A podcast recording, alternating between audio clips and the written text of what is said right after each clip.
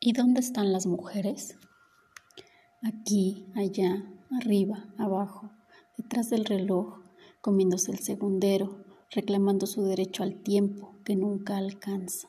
Morenas, luciendo su quesquemel que adorna su pecho.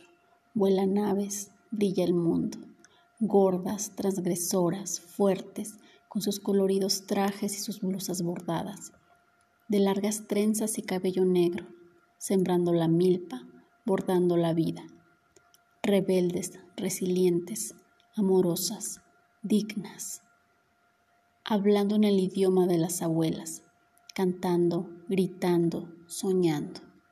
No son ángeles, no son santas ni pecadoras, ni buenas ni malas, ni todopoderosas, ni siempre hermosas.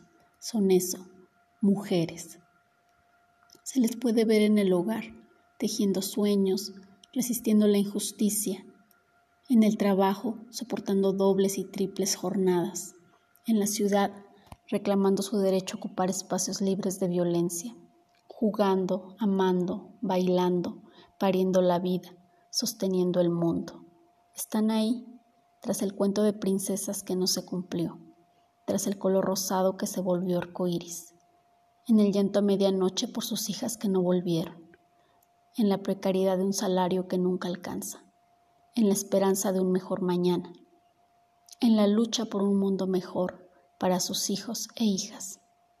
Ahí están, siempre están.